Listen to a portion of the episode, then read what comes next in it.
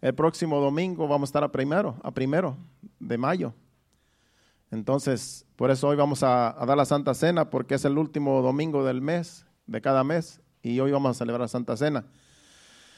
Porque ya el sábado próximo es servicio de jóvenes, ya es el último sábado del mes también. Entonces, el próximo domingo estamos a primero de mayo, y de, según entiendo, según tengo los cálculos de hoy, en dos semanas es Día de Madres aquí en Estados Unidos. Entonces vamos a hacer algo muy especial vamos a hacer una cena ese sábado, pero después vamos a dar más detalles porque no, no, no tengo todos los detalles. Pero el sábado antes del Día de Madres vamos a, queremos celebrar a las madres aquí en este lugar y ahí estaremos dándoles detalles porque pensamos hacerles una cena a las madres que se esfuerzan, que verdad son hijas de Dios, se esfuerzan, tienen sus hijos y trabajan y, hacen tantas cosas. Ellas merecen ser honradas. Entonces en ese día vamos a estarlas honrando un día antes de Día de Madres. Ahí les vamos a estar dando detalles porque apenas nos estamos eh, poniendo de acuerdo. Bueno, pues vamos a entrar a la enseñanza. vamos a la palabra de Dios. Y la enseñanza en este día, yo le puse por título La importancia de los amigos. ¿Cuántos tienen amigos en este mundo? Yo creo que todos tenemos amigos, ¿verdad? Y si usted no tiene amigos, pues hágase amigos. Yo puedo ser su amigo. Amén, si no tiene uno. Eh, es algo que he estado, ya de la semana pasada me vino ese, ese tema a la, mente y yo sé que la Biblia habla de los amigos. La Biblia habla de, de tener amigos porque estamos en este mundo y no estamos solos. Yo escribí aquí, Tener amigos es un vínculo social que todos, que todos tenemos y debemos tener. Porque estamos en este mundo y siempre vamos a estar rodeados de personas. Y aunque hay algunos que no les gusta mucho ser sociales, el tener contacto con los amigos nos pone en estrecho para conocernos y comunicarnos los unos y los otros. Y así se empieza a tener una relación de amigos. Dios mismo llamó amigo a Abraham. En el libro de Santiago 2.22, 2.23, ahí dice que Dios llamó amigo a Abraham. Imagínense Dios, que es el creador de todo el universo, de todas las cosas, a un hombre le llamó amigo. ¿Pero por qué le llamó amigo? porque le tenía mucha confianza. Abraham es el padre de la fe. Dice, y se cumplió la escritura que dice, Abraham creyó a Dios y le fue contado por justicia y fue llamado amigo de Dios. Fue llamado amigo de Dios. También en 2 Crónicas 27, ahí también el, el rey Josafat está haciendo una oración y menciona este, esto que está hablando aquí Santiago. Dice Dios, en, en su oración, dice el rey Josafat, Dios nuestro, ¿no echaste tú los moradores de esta tierra delante de tu pueblo Israel y la diste a la descendencia de Abraham, tu amigo, para siempre? O sea que Abraham fue amigo de Dios y Dios mismo le llamó su amigo. Así es que si Dios tiene amigos aquí en la tierra, ahora sabemos que Abraham vive allá allá con Dios, está en un lugar especial. Si Dios llamó amigos a personas aquí en la tierra, nosotros podemos también tener amigos. Aunque a veces que los amigos traicionan a uno, no sé si a usted le ha pasado, ¿verdad? Porque eso también sucede. Pero es parte de este mundo. También no hay que agarrar represalias, no hay que agarrar rencores. Simplemente te falló tu amigo en el cual confiabas y pues tienes otros amigos por allí que puedes también confiar en ellos. Entonces, es un tema que, tiene que ver con la vida social, claro. Vamos a Juan capítulo 3, versículos 22 al 30. Allí es, el, es, el, es Juan el Bautista, porque vinieron unos judíos a, pues, a, causarles celos de Jesús porque Jesús ya estaba bautizando después de que él fue bautizado por, por Juan el Bautista. Después Jesús ya tenía sus seguidores, ya, ya, ya, Jesús tenía sus discípulos, lo seguían y después lo seguían multitudes. Y él también, Jesucristo también bautizaba, aunque dice la Biblia que los que bautizaban eran los discípulos de Jesús. Pero él también ya tenía sus seguidores. Y aquí vinieron como a causarle celos a, Juan el Bautista, pero Juan el Bautista sabía que Jesús era el Hijo de Dios. Dice, después de esto vino Jesús con sus discípulos a la tierra de Judea y estuvo allí con ellos y bautizaba. Juan bautizaba también en Enón junto a Salim, porque había allí muchas aguas y venían y eran bautizados, porque Juan no había sido aún encarcelado. Entonces hubo discusión entre los discípulos de Juan y los judíos acerca de la purificación.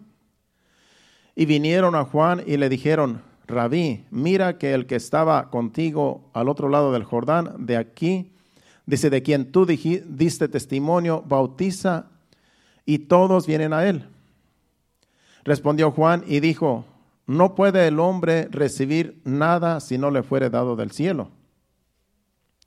Vosotros, dice, vosotros mismos me sois testigos de que dije, yo no soy el Cristo, sino que soy enviado delante de él. El que tiene la esposa es el esposo, mas el amigo del esposo que está a su lado le oye, se goza grandemente de la voz del esposo. Así pues, este mi, este mi gozo está cumplido. Esas son las palabras que respondió Juan el Bautista cuando vinieron estos judíos a quererle causar celos por Jesús. Pero dice, él de entender que Jesucristo viene siendo el esposo de la iglesia. Dice, y yo soy amigo del esposo, en otras palabras de Jesús, porque él fue el que lo bautizó. Así como el amigo se goza cuando su amigo se casa, yo creo que a usted le ha pasado, a lo mejor usted ha tenido amigos y amigas que cuando se casan a usted le da gozo de que se case. Y si es que no le da gozo, es que a lo mejor no es su amigo sincero o sincera. Pero le debe dar un gozo cuando su amigo su amiga se va a casar. Y eso es lo que está diciendo este, Juan el Bautista en este versículo. El que tiene la esposa es el esposo, más el amigo del esposo que está a su lado y le oye, se goza grandemente de la voz del esposo. Así pues, este mi gozo está cumplido. Es lo que está diciendo ahí. Y yo escribí aquí,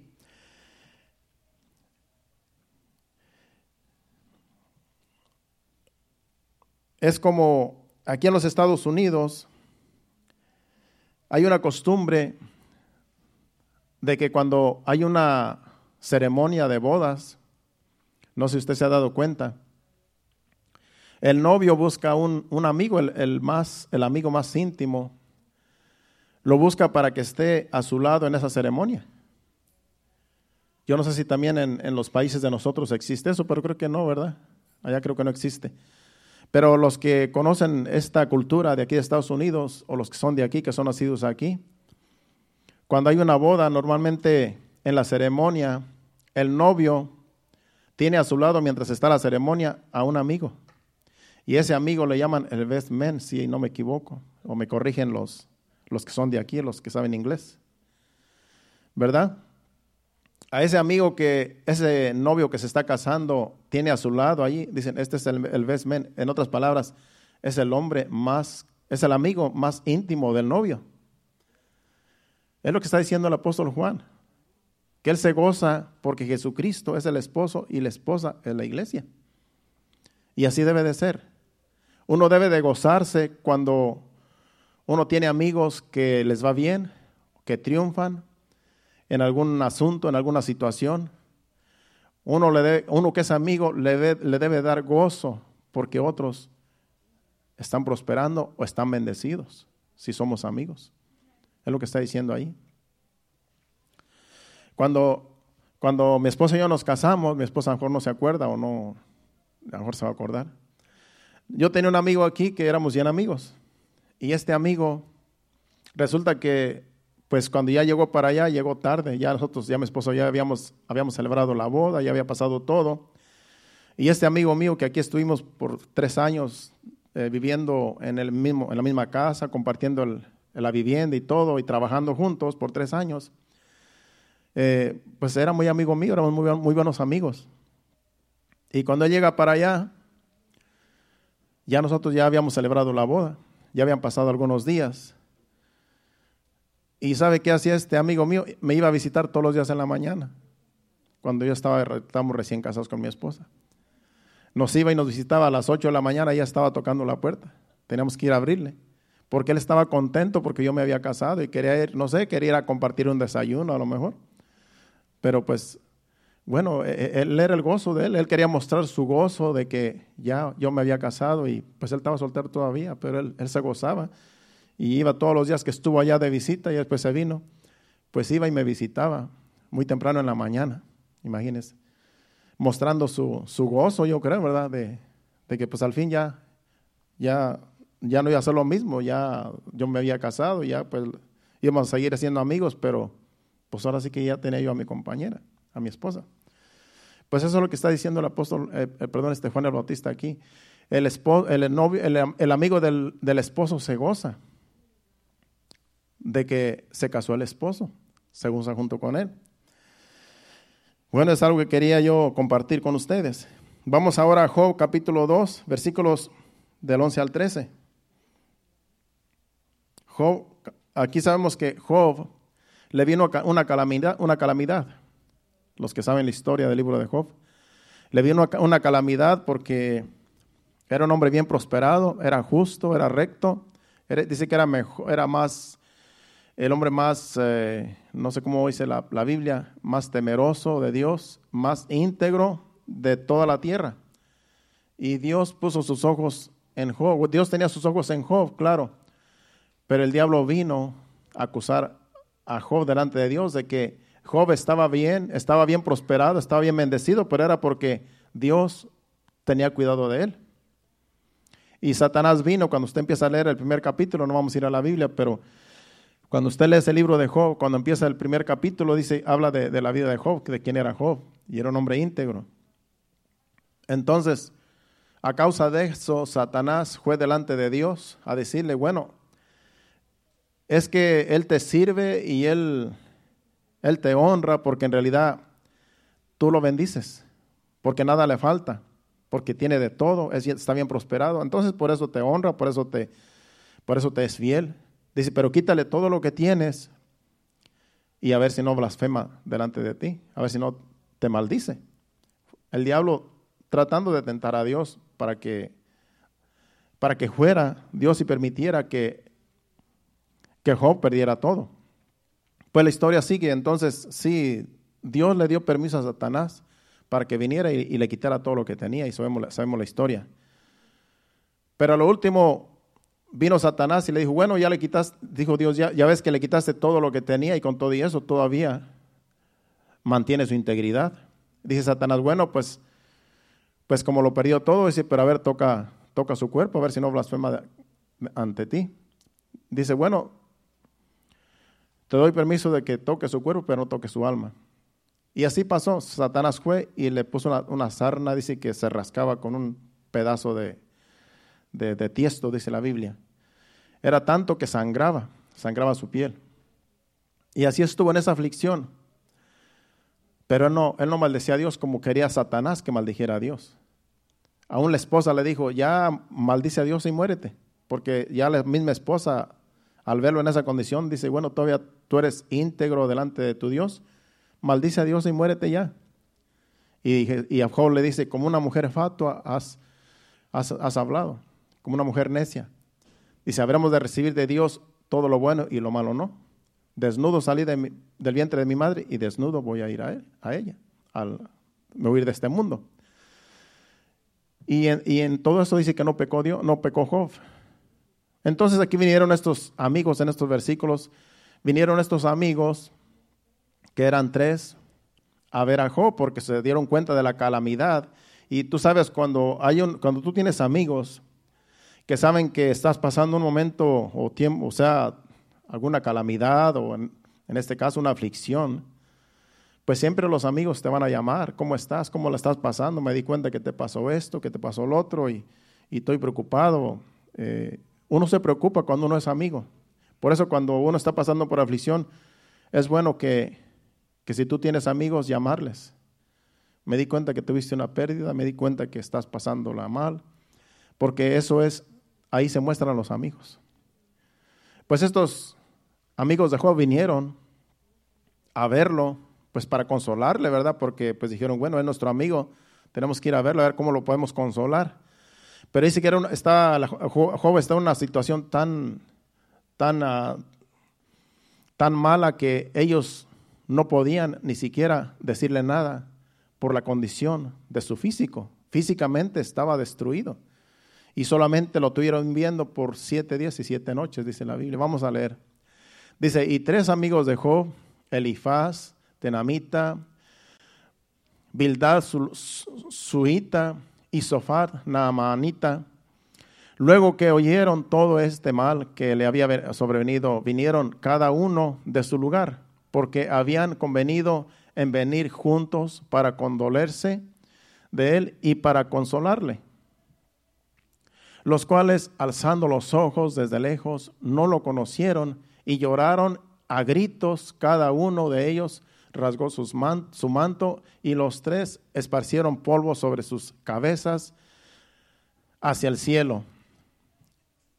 Así se sentaron con él en tierra por siete días y siete noches y ninguno le hablaba palabra porque veían que su dolor era muy grande. Imagínense, iban a consolarle, llegaron a consolarle y no pudieron consolarle por la situación, por el aspecto en el cual estaba pasando su aflicción. Nada más lo miraban y lloraban, dice que a gritos lloraban, porque eran, eran amigos que, que sí lo estimaban mucho. Pero no hubo palabras en ellos para consolar a Job, porque decían, ¿cómo vamos a consolar a este hombre en esa condición? Hay veces que nosotros cuando alguien está pasando una aflicción o un dolor o una pérdida, no sé si a usted le pasa, pero no hay palabras. No hay palabras ni siquiera como, como decirle, por lo único que decimos, te acompañamos en esta aflicción, te, acompañamos en tu dolor. Porque ¿cómo tú lo vas a decir? ¿Cómo tú vas a consolar a alguien que perdió un familiar o está pasando una aflicción fuerte? Estamos orando por ti, estamos pidiéndole a Dios por ti. Es lo que podemos hacer.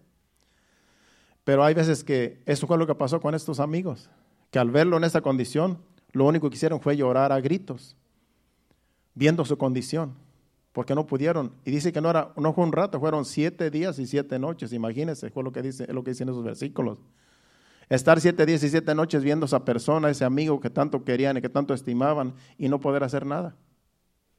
Al fin, Job habló en el capítulo 3, pero no vamos a ir a la, a la Biblia, vamos a ir a seguir el mensaje.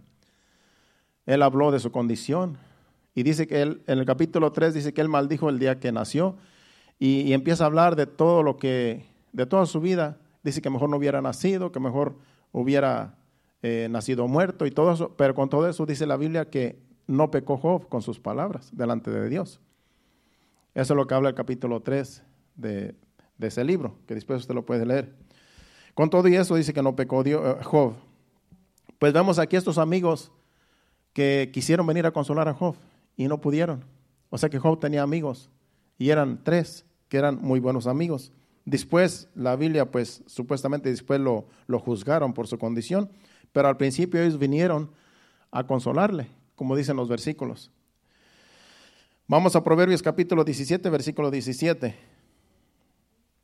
Aquí está hablando también de, de lo que es tener un amigo. Dice, en todo tiempo ama el amigo y es como un hermano en tiempo de angustia. En todo tiempo ama el amigo. Tú tienes un amigo, si ese es tu amigo, en todo tiempo te va a amar. Y si tú eres amigo de alguien, debemos también de amar en todo tiempo. En las buenas y en las malas, ahí se muestra la amistad, ahí se muestra el, el verdadero amigo y eso lo sabemos. No solamente en las, en las buenas, porque ahí cualquiera es amigo. Pero en las malas, cuando viene la calamidad, cuando vienen momentos difíciles o viene un, problema, a veces los amigos se van. Pero los verdaderos amigos van a mostrar que son, que son amigos de esa persona que está pasando ese momento difícil. En todo tiempo ame el amigo. Y es como un hermano en tiempo de angustia. Muchos de nosotros no tenemos familiares aquí. Yo tengo solamente un hermano cerca, mi hermano Gustavo, que estamos cerca y vivimos cerca uno del otro. Cualquier cosa, pues nos comunicamos. Pero hay personas que no tienen familiares cercas. Pero tú tienes un amigo que te aprecia, ese amigo viene a ser como un hermano para ti.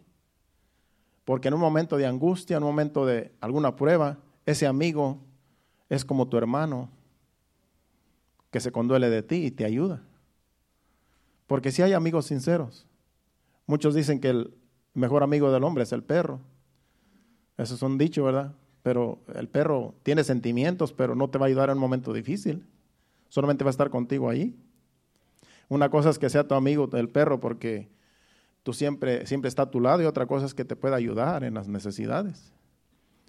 Y ahí solamente los amigos son los que pueden echar una mano cuando alguien está pasando momentos difíciles. Y sabemos que muchos se van, muchos allí. Se, prueba si, los, si son verdaderamente amigos, pero hay algunos que sí muestran que ahí en las, en las malas, en la situación difícil, ahí se muestra que sí son amigos en, esas, en esos momentos difíciles. Ahí se sabe quiénes verdaderamente son los amigos. Y viene a ser como un hermano, como dice ahí, ese versículo, ese amigo que está cerca. En el, en el Proverbios también 18, 24, en ese mismo libro, el capítulo, capítulo 18, el versículo 24, ahí también habla, dice, el hombre que tiene amigos ha de mostrarse amigo, y amigo hay más unido que un hermano. Lo que está diciendo este versículo que si, si tú eres amigo de alguien, tienes que mostrar tu integridad de que, de que tú eres amigo de esa persona. Y dice, y hay amigos que son más que un hermano. Hay amigos que a lo mejor te pueden ayudar más que un hermano, dice este versículo. Por eso sí hay amigos. Sí hay amigos, pero a lo mejor son muy escasos. Porque hay amigos que solamente cuando todo va bien muestran lealtad. Pero hay quienes sí van a estar hasta el final en esa amistad. Cuando todo te va mal, te pueden echar una mano. Por eso es bueno hacer amigos. Porque cuando tú tienes muchos amigos, puede ser que algunos te fallen. Puede, va, a haber, va a haber unos que sí son íntegros. Y de entre todos esos amigos que, que tú tienes, alguien puede ayudarte. Pero imagínate si no tiene ningún amigo. Como decía una tía mía, hay más esperanza un, de un codo que de un desnudo. Y es cierto. Una persona que, que no le gusta dar, pues hay más esperanza que, que de algo cuando, porque tiene, pero no le gusta dar. Dice, pero el desnudo, al que no tiene nada, pues qué esperanzas hay. Entonces, es bueno tener amigos, es bueno hacer amigos. Pero claro, en, las, en, en, los momentos difíciles se va a saber si esos amigos son verdaderos. Eso ahí es donde se prueban los amigos. Y eso todo lo hemos comprobado, yo creo. Los que ya tenemos más años, pues tenemos más experiencia. Los jóvenes, pues creo que ni amigos tienen. Eso es lo más triste, que los amigos, los, jóvenes no, no, casi no les gusta hacer amigos. Estamos en una generación que yo digo, estos jóvenes de hoy en día, yo no sé cómo le van a hacer, porque algún día van a necesitar de alguien. Pero todo el tiempo están en su mundo. Todo el tiempo están en su teléfono y ellos mismos. Algún día van a necesitar de, de otra persona. Cuando crezcan, algún día. Yo siempre recuerdo cuando Jennifer estaba en, la escuela, en la high school, había un compañero de, escuela que, nosotros teníamos que, cuando yo la recogía a ella, también me compadecía de él porque pues sus papás no se preocupaban de él. Y como vivía un poco para el lado donde nosotros vivíamos, ese muchacho, pues yo me ofrecía a darle raite, porque él no me pedía raite. Él en su mundo y él en su vida. Ya estamos hablando de un joven de la high school, ya tienen como sus 16 años, 17 años por ahí. Pero este joven nunca me, pues nunca me pedía el favor de que lo llevara ni, ni nada, y yo me ofrecía. Lo que me llamaba la atención es que sus padres eran muy amigos de nosotros. Pero ese joven nunca me dio las gracias por yo darle un ride. Yo lo llevé varias veces a su casa y yo esperaba que dijera gracias, Dios le bendiga.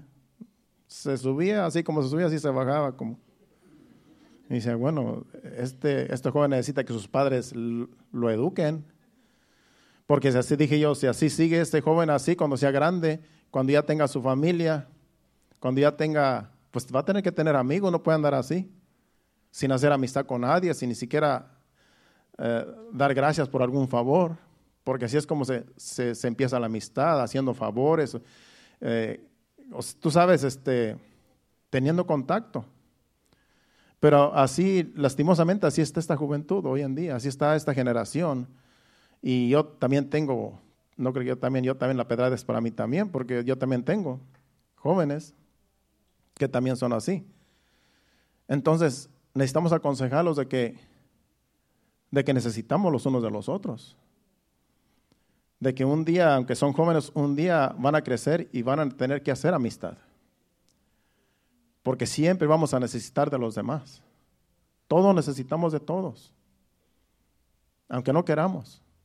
Tú tienes un vecino, algún día vas a necesitar de tu vecino. Por eso hay que llevarla bien con los vecinos. Porque si tú no la llevas bien con tu vecino, el día que tú tengas una emergencia, ni siquiera vas a poder tocarle la puerta porque no la llevas bien con él. Siempre nosotros tenemos que llevarla bien con todo el mundo. Con los que están cerca, con los que nos relacionamos. Hay que tratar de llevarla bien.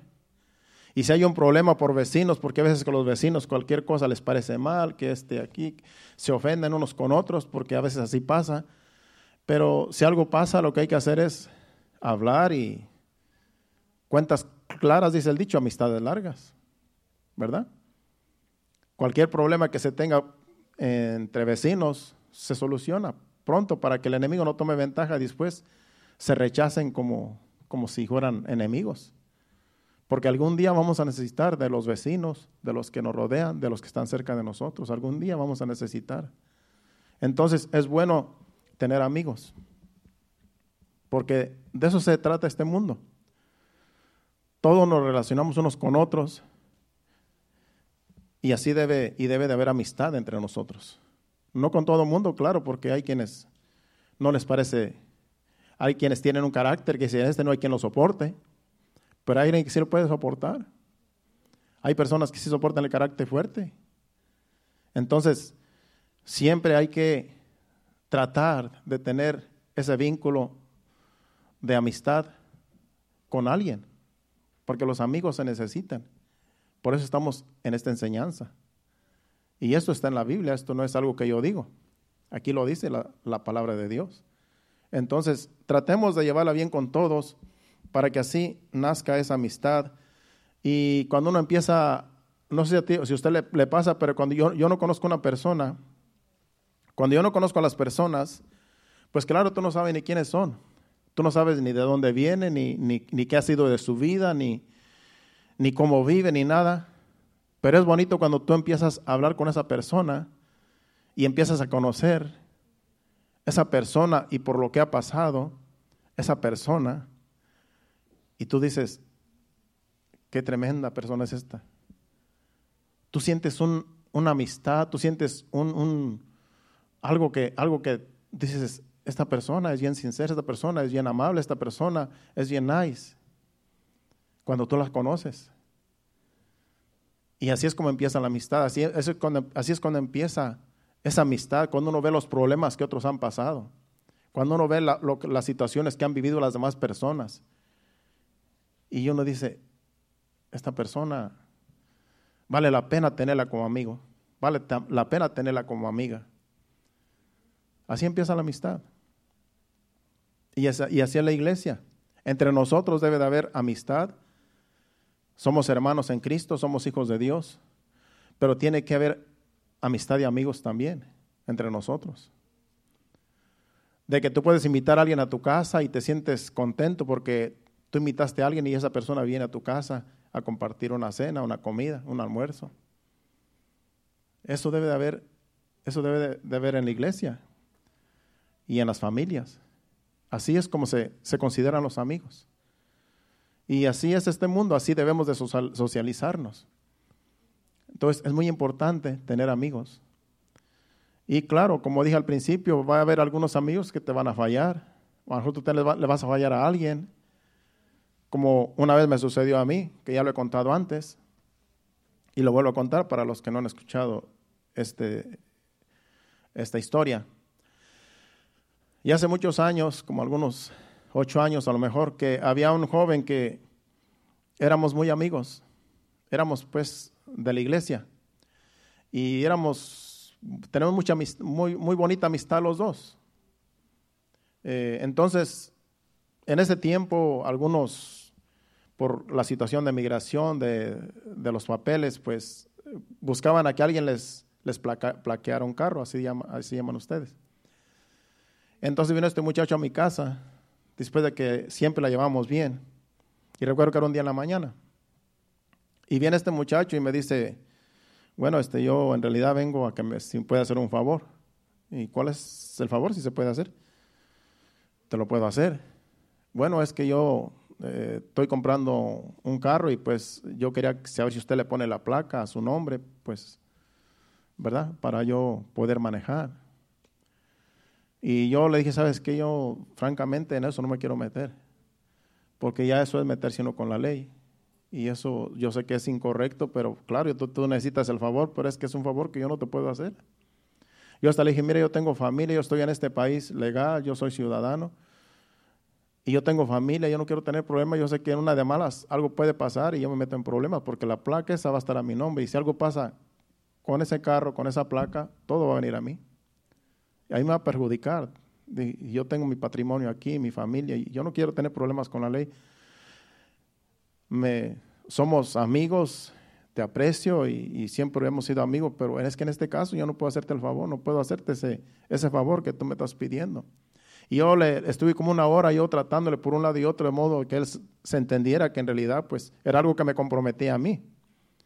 Me comprometía a mí una, algo que yo pues me rehusé, ahora sí que no pude yo hacerlo. Pues eso fue para perder la amistad. Ya después este hermano ya no me miraba con buenos ojos, ya al, mirar, al, si estábamos cerca, sacaba la vuelta y se iba por otro lado. Siempre trataba de esquivarme el saludo. Y yo sabía que era por eso. Yo sabía que era por eso, pero con todo lo que le dije, le dije, mira, yo lo que quería pues que la amistad siguiera, que eso no nos perjudicara la amistad que teníamos nosotros que el que yo no le pude hacer un favor no sea para que ya me vea como una persona mala, como una persona que, como un amigo que no, que no, pues que no vale la pena, sino que hay cosas que uno no puede hacer. Es como cuando alguien te viene y te dice, ¿puede hacer un favor? Tú no le puedes decir, sí, te lo puedo hacer, aunque sean muy amigos, porque ¿qué tal si es un favor de que vamos a, a acompáñame a robar? ¿No? Cuando alguien te dice, ¿me puede hacer un favor? Tú tienes que decirle, bueno, si se puede hacer, si puedo, te lo puedo hacer, y si no, pues ni modo. Dime cuál es el favor que pides. Porque si tú le dices, claro que sí, sin saber qué es lo que te va a pedir, te enlazas con los dichos de tu boca. Pues eso sí, eso, así pasó con este joven. Y era soltero en realidad, no, era, no estaba casado. Entonces pasó el tiempo, pasaron como tres años. Pero yo siempre miraba que este hermano no me miraba a mí, no me, no me quería saludar, no, no, quería, no quería, o sea, así como quien dice, eh, la amistad, como que la, la, amistad se rompió ahí.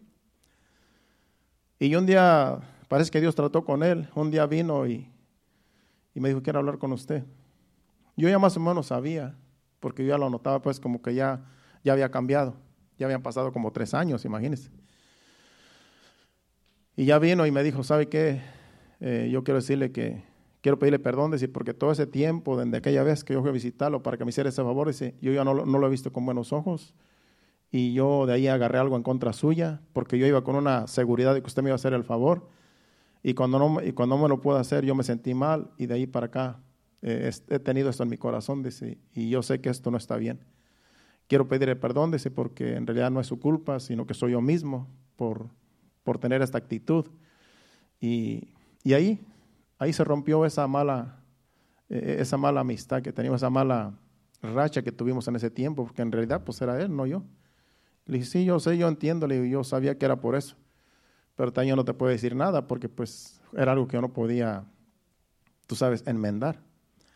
Y ahí se rompió, ahí se rompió ese, digamos, esa mala amistad que teníamos. De ahí para acá volvimos otra vez a tener la misma amistad. ¿Por qué? Porque hablamos, porque él se sinceró. Por eso cuando hay algo así que está obstaculizando la amistad de amigos, es bueno hablar. Hablando se entiende la gente. Y hay cosas, hay malos entendidos, hay cosas que uno a veces hace, a veces uno hace torpezas que a alguien le perjudica y a veces uno habla de más. Y para eso, para eso está el diálogo, para eso está también el perdonar, porque de eso se trata también. Hay que pedir perdón cuando, cuando sabemos que estamos mal. Hay que pedir perdón porque en realidad pues eh, alguien está mal y hay que reconocerlo. Aquí lo importante es seguir esa amistad, seguir siendo amigos, porque nos vamos a necesitar los unos a los otros. Y podemos hablar muchas anécdotas, historias de, en, relación a, la amistad que a veces se rompe, pero vamos con la enseñanza, porque hoy vamos a, este, a celebrar la Santa Cena también. Allí en ese mismo libro de Proverbios, también el capítulo 19, versículo 4, también habla de, de los amigos. 19.4 dice, las riquezas traen muchos amigos, mas el pobre es apartado de su amigo. Eso es cierto, todo lo hemos visto. El que tiene riquezas, abundan los amigos, pero a veces esos amigos son solamente para estarle sacando lo que tiene.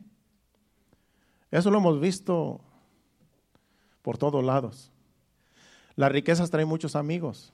Dicen, más el pobre es apartado de sus amigos. El que es pobre, nadie se quiere juntar con él.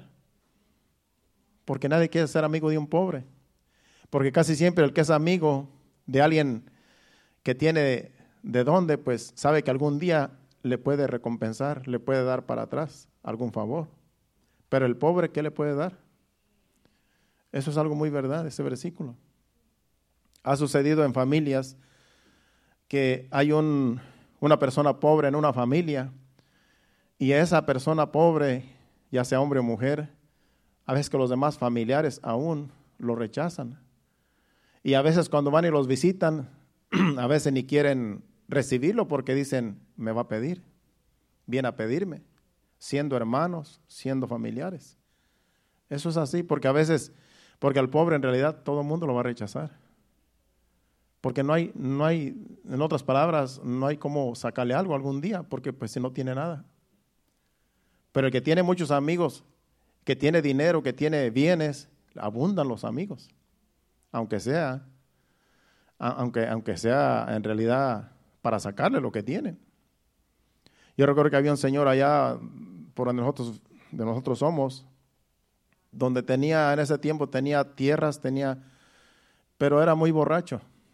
Y cuando se emborrachaba, lo seguían los amigos y les daba cerveza y les daba de todo. Y pues tenía amigos por todos lados.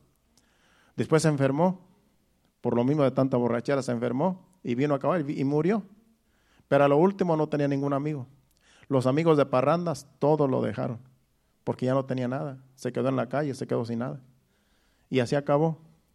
Murió borrachito, murió de alcoholismo, y sin ningún amigo, después de que todos los amigos lo seguían en un tiempo. Eso ha sucedido siempre. Así es que es algo que dice este versículo que es muy cierto. Los amigos abundan cuando la persona tiene de dónde sacarle. Pero ah, como somos hijos de Dios, hay que ser amigos de todos, aún del pobre, porque el pobre en realidad no te va a pagar para atrás, pero tú vas a recibir la recompensa de Dios cuando tú ayudas al pobre dice mismo Jesucristo. Que cuando haces banquete, dice en, una de las parábolas, cuando hagas, banquete, como está una parábola, creo que estaba hablando Marvin el viernes, dice, cuando tú hagas banquete, le dijo a este amigo que lo invitó, no llames a tus amigos porque ellos te van a invitar algún día a un banquete también y te van a recompensar lo que tú haces. Mejor ve y busca a los pobres, los mancos y los ciegos y ve y tráelos a, la, a la cena, dice, porque ellos no te van a recompensar. Dice, pero tu recompensa está en el cielo. Así es que si tú ves a un pobre, ayúdalo, hazte amigo de él, porque eso Dios te lo va a pagar El pobre no, pero Dios sí va a pagar lo que tú haces. ¿Cuántos dicen amén? Eso está en la Biblia. Bueno, por aquí es algo que, está, que hemos visto, ¿verdad? Que, así, así es el mundo. El 27, eh, versículo 10 también de Proverbios, porque este libro de Proverbios habla mucho de los, de los amigos. Proverbios 27, 10. Ya después vamos a ir a otra cita y ahí vamos a, a terminar el mensaje para después la Santa Cena. Dices, dice, no dejes a tu amigo ni al amigo de tu padre, ni vayas a la casa de tu hermano en el día de tu aflicción. Mejor es vecino cerca que el hermano lejos. Necesitamos analizar bien ese versículo. Primero habla, habla, habla de tres cosas ahí. Dice que no dejes a tu amigo. Que no dejes a tu amigo. Si tú eres amigo de alguien, no lo dejes, no lo abandones a su suerte. Cuando más te necesita, tienes que mostrarte que tú eres su amigo. Por eso dice, no dejes a tu amigo, mayormente cuando está en las malas. Y tampoco el, otro punto dice, ni al amigo de tu padre, porque tu padre tiene un amigo íntimo al cual tú sabes que es su amigo y tú también lo puedes ayudar, según ese versículo, porque es amigo de tu padre, porque ellos la llevan bien. Y si es amigo de tu padre, viene a ser amigo tuyo también. No dejes a tu amigo ni al amigo de tu padre, dice, ni vayas a la casa, aquí está algo diferente, dice, ni vayas a la casa de tu hermano en el día de la aflicción. Mejor es el vecino cerca que el hermano lejos. No vayas a la casa de tu hermano en el día de la aflicción. Otras palabras, que cuando tú estás afligido, no vayas a la casa de tu hermano a condolerte allá, porque en realidad lo que le vas a llevar es un mal. Mejor que el, que, el hermano tuyo, cuando se dé cuenta que tú estás afligido, que venga a verte. Pero si tú estás afligido, dice que no vayas a la casa de tu hermano. ¿Por qué? Porque solamente le vas a llevar una aflicción que tú tienes a tu hermano, que a lo mejor también está pasando por otra aflicción. Mejor que él venga y te visite cuando sepa que tú estás afligido. Dice, mejor es el vecino cerca que el hermano lejos. Es como dije hace rato, es bueno tener buenos vecinos, llevarla bien con los vecinos, porque ese vecino te va a sacar de un apuro en un momento difícil. Pero si tú tienes un hermano que está lejos allá en otro país, ¿de qué te sirve que tengas un hermano que te, que te ama cuando está muy lejos, no te puede ayudar? Entonces es mejor tener un buen vecino cerca que un hermano lejos. Y claro, ese vecino que tú tienes tiene que ser una persona que se considera tu amigo. Que la tienes que llevar bien con ese vecino porque vas a necesitar de Él algún día.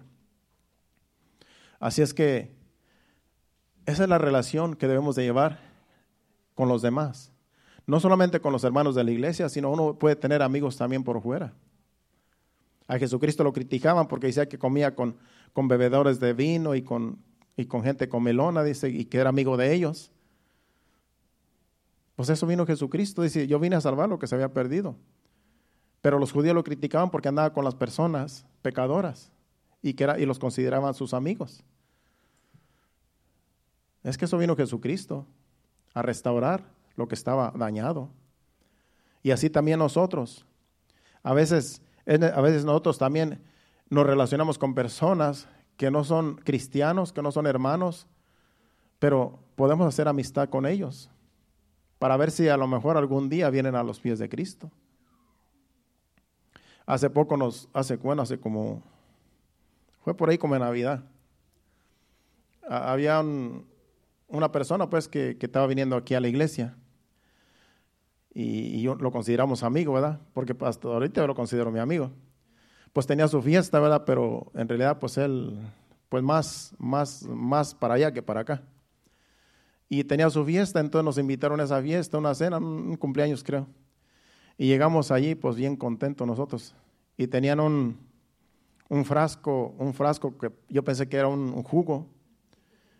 Parecía uno que le llaman maracuyá. Tenían su jarra, ¿verdad? Que, que uno le pucha y sale, pues, el, el, y ya mi esposa que va y que se sirve un buen vaso. Y llego yo y me sirvo el otro. Se miraba bueno, dije, no, pues este es maracuyá, dije yo, porque era, era así como si fuera de piña. Y en eso llega uno de los que estaban invitados, ¿no? Dice, eso tiene vino, dice, tiene alcohol, dice. Oh, le dije, pues ya mi esposa, se, mi esposa se sirvió no bien lleno. Le dije, voy a decirle que no se lo tome. Y ya le dije, ¿sabes qué? Esto tiene vino, eso tiene alcohol. Le dije, no hay que tomarlo. No, pues ya lo tuvimos que dejar ahí. Pero nos consideramos, lo consideramos amigo, ¿verdad? Aunque él está pues en su vida así. Y es bueno tener esas clases de amistades, aunque no sean hermanos, aunque no vengan a la iglesia, aunque no sean convertidos. Pero es bueno tener amigos porque ese amigo a veces te puede ayudar, a veces más que un hermano. Hay amigos allá afuera que a veces ayudan más que los verdaderos hermanos de la iglesia. Con dolor lo, digo porque ha sucedido. Que te pueden hacer un favor mejor algunas personas que, que digamos que no, no vienen a la iglesia, pero tienen temor de Dios y a lo mejor tienen otra cultura, pero se muestran amigo contigo, porque tú también te muestras amigo con ellos. Y claro, no vas a también a decir vamos a parrandear porque somos amigos, claro, como esa, en esa vez yo tuve que decir a mi esposa, ¿sabes qué? Aquí no, no hay que tomar eso. Lo bueno es que ella ni lo olió, si no se diera cuenta. Pero son cosas que pasan, ¿verdad? Pero uno puede andar con los amigos ahí, pero no hay que hacer lo que ellos hacen. Por ejemplo, en esa fiesta, mientras otros se emborracharon ahí, gente que vino ahí, pues claro, era una fiesta así común. Se emborracharon y todo eso, hasta mujeres, pues nosotros solamente viendo y tomando soda y agua, porque estuvimos ahí compartiendo. No hay que hacer lo que ellos hacen, pero sí podemos compartir esa amistad. Porque ese amigo te puede hacer un favor, o tú le puedes hacer un favor a él, sin nada que ver con la religión. Y es lo que muchos no entienden. A veces dicen, no, es que esos son mundanos, hay que no, no, juntarnos con ellos, no. A veces hay que juntarnos con ellos para mostrarles cómo se vive la vida en Cristo, cómo somos los cristianos, cómo nos comportamos, cómo nos conducimos. Porque como ellos, cuando ellos ven los frutos en ti, que eres un hijo de Dios, una hija de Dios, dicen, yo quiero tener lo que tiene Él. Yo quiero tener esa paz que tiene esa hermana, esa paz que tiene ese hermano. Yo quiero ser como Él, yo quiero ser como ella. Y empiezan a venir a la iglesia. Pero si nunca vamos a mostrarles el amor de Cristo, ¿cómo se van a convertir? Si a lo mejor hasta nos, nos tienen miedo. Porque hablan muy mal a veces de los cristianos. Que a todos los ponen en un paquete como que todos somos iguales, ¿no? Hay amigos, tanto en la iglesia como allá afuera, hay amigos verdaderos. Y de eso se trata esta enseñanza que Dios puso en mi, espíritu. Hay que hacer amigos. Pero el hecho de que algún amigo algún día te traicione, no, no quiere decir que ya se acabaron los amigos, que nadie es amigo. Hay amigos verdaderos. Y si unos te dejan, unos te defraudan, hay otros que sí te van a apoyar. Así es que no, no, no se desanime por, porque alguien lo defrauda. Vamos por último a Juan, capítulo 15, versículos del 13 al 15, y ahí vamos a terminar la enseñanza para prepararnos para la Santa Cena. Aquí es Jesucristo. Aquí es Jesucristo con sus discípulos capítulo 15, versículos del 13 al 15. Tengo otra cita más, pero a lo mejor no alcanzamos a darla. La cita, pero tan siquiera vamos aquí a, Juan, del, 15 al, del 13 al 15, dice, es Jesucristo hablando, dice, nadie tiene mayor amor que este, que uno ponga su vida por sus amigos. Vosotros sois mis amigos si hacéis lo que yo os mando. Ya no os llamaré siervos, porque el siervo no sabe lo que hace su Señor, pero os llamaré amigos, porque todas las cosas que oí de mi Padre os las he dado a conocer.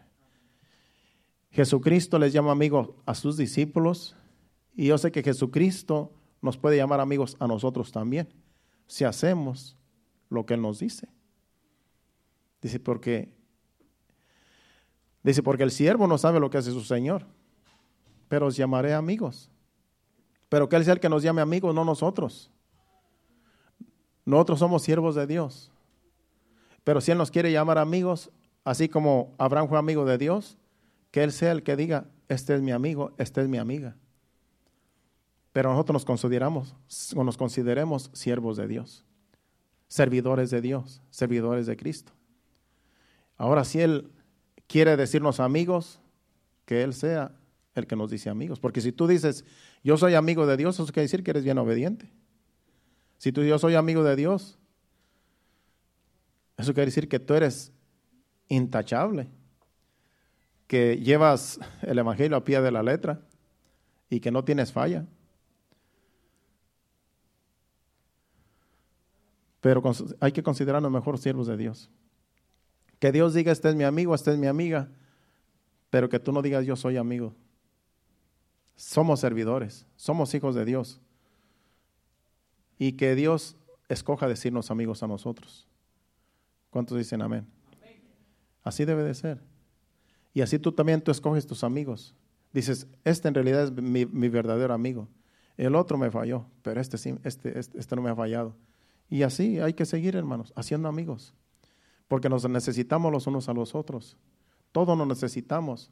Y si Dios le llama amigos a los hombres, ¿por qué nosotros no? También debemos de ser amigos. Sea social, no sea aislado. Hay personas que no les gusta mucho eh, ser sociables, pero es, bueno ser sociables. Porque entre más sociables seas, más amigos vas a tener. Y puede ser que muchos te fallen, pero va a haber uno que otro que sí te va, te va a respaldar en un momento difícil. Así es que tratemos de ser sociales con todo mundo y hacer amigos, hermano.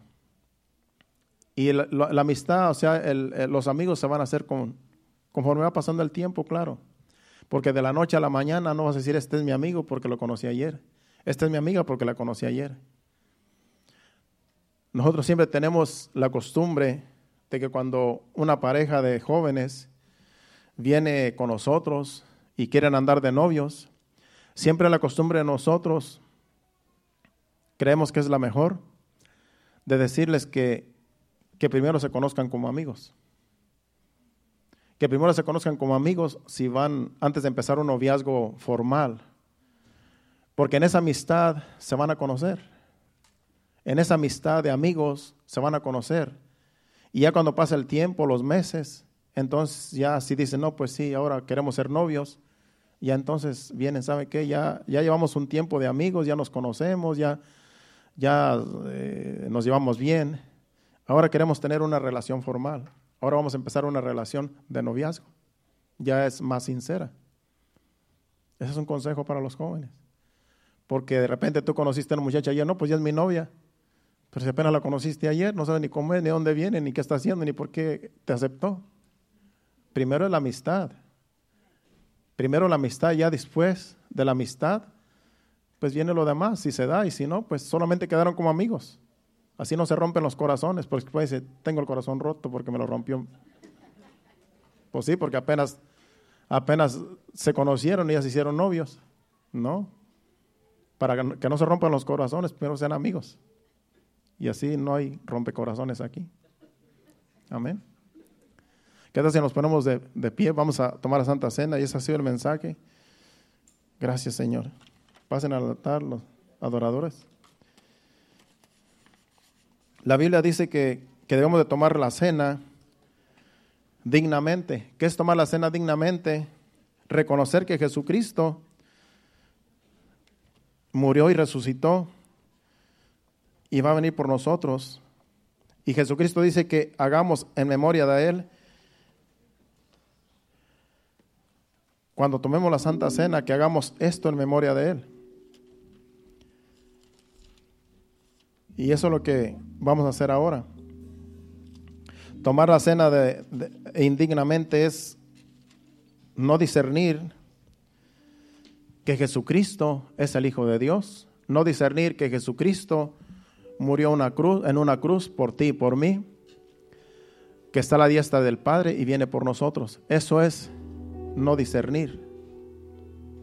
Pero si tú sabes que Jesucristo es tu Salvador, es tu Señor, está a la diestra del Padre, va a venir por su iglesia, le lo, estamos esperando. Entonces tú puedes tomar la cena del Señor, porque tú aceptas a Jesucristo como tu Salvador y como tu Señor. Y eso es tomar la cena del Señor dignamente. Pueden pasar a tomar el vasito y la, y la galleta, ya empezando por allá. Y aquí no se obliga a nadie, aquí el que el que quiera tomar la cena la va a tomar. Pero es discerniendo de que Jesucristo es el Hijo de Dios. De que Jesucristo murió en una cruz y que resucitó para tomar la cena dignamente. Tomar la cena indignamente es, dice aquí, dice, porque el que come y bebe indignamente sin discernir el cuerpo del Señor, juicio come y bebe para sí. Por lo cual hay muchos enfermos y debilitados entre vosotros y muchos duermen. En otras palabras, ya muchos murieron. Si pues nos examinásemos a nosotros mismos, no seríamos juzgados, mas siendo juzgados, somos castigados por el Señor para que no seamos condenados con el mundo. Así que, hermanos míos, cuando os reunís, comer, esperad unos a otros, si alguno tuviere hambre, coma en su casa para que no sea para que no os reunáis para juicio. Las demás cosas las pondré en orden cuando yo fuere, dice el apóstol Pablo a los Corintios, el capítulo 11, versículos del 29 en adelante. Tomar la, zona, la cena del Señor indignamente es no discernir que Jesucristo es el Hijo de Dios. Lo que estamos haciendo aquí es una representación de lo que Jesucristo el último día, en su última cena, estuvo con sus discípulos y ahí dijo, no, vamos, no voy a comer la cena con ustedes hasta que la tome allá en esa patria celestial con un canto de adoración, siga usted pasando.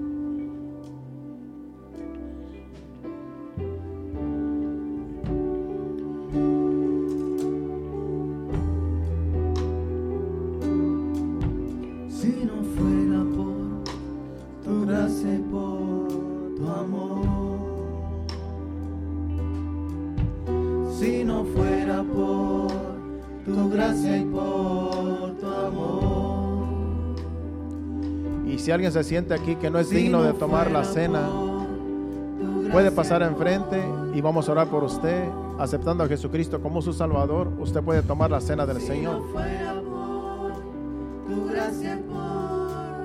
La cena del Señor es para los hijos de Dios, todos aquellos que reconocen que Jesucristo es el Hijo de Dios.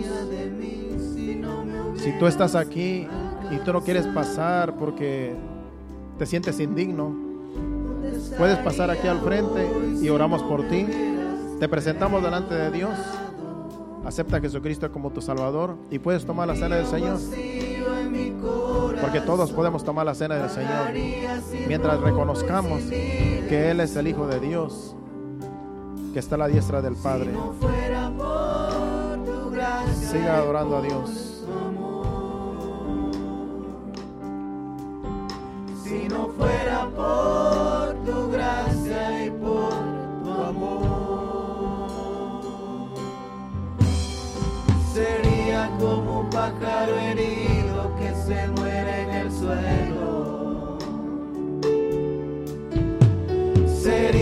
como un ciervo que brama por agua en el desierto.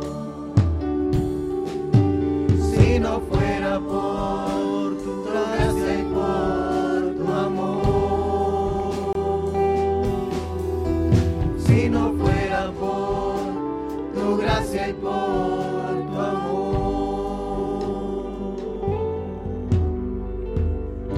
¿Qué sería de mí si no me hubieras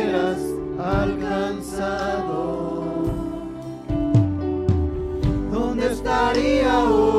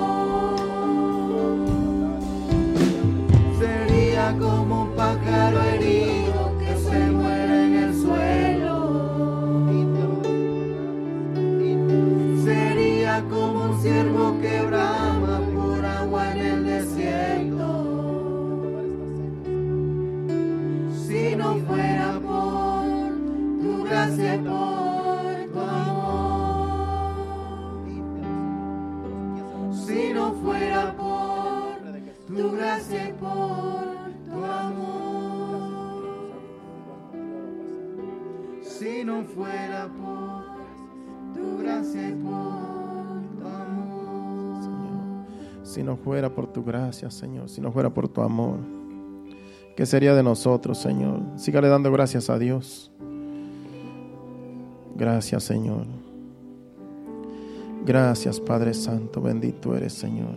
Gracias por esta oportunidad que tú nos das, Señor. Gracias, Padre Santo, porque estamos aquí en tu casa, en tu presencia.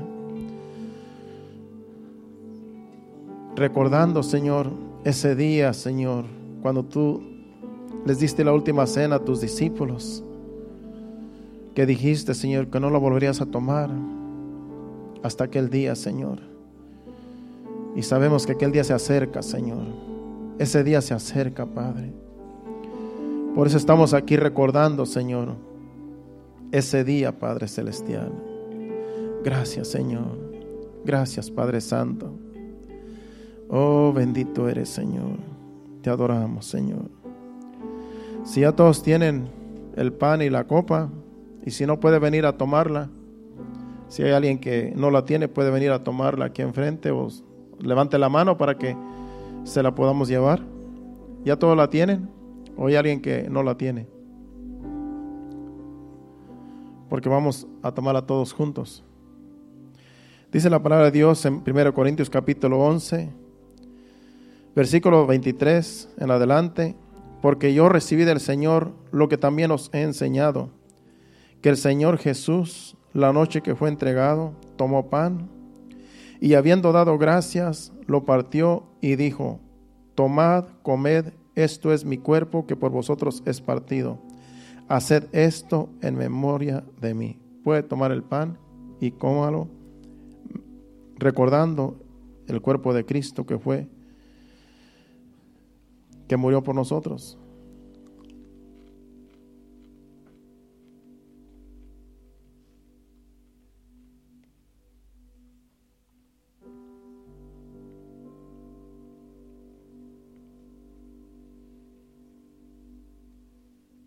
El 25 dice, Asimismo tomó también la copa después de haber cenado, diciendo, Esta copa es el nuevo pacto en mi sangre.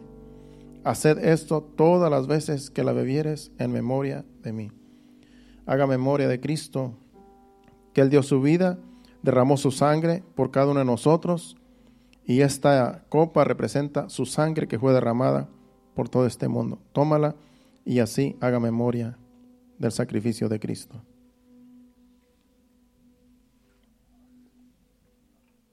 Y dele gracias por ese sacrificio. Gracias Señor. Gracias por ese sacrificio. Pagaste el precio por nuestras maldades, nuestras iniquidades, nuestras transgresiones, por nuestros pecados. Fueron borrados gracias a ese sacrificio, Señor. El 26 dice, así pues, Todas las veces que comieres este pan y bebieres esta copa, la muerte del Señor anunciáis hasta que Él venga. Cada vez que celebramos aquí la Santa Cena, estamos anunciando que el Señor Jesucristo va a venir por su iglesia y así lo vamos a estar haciendo siempre, cada vez, cada, cada, cada último domingo del mes, aquí en este lugar, como lo hemos establecido.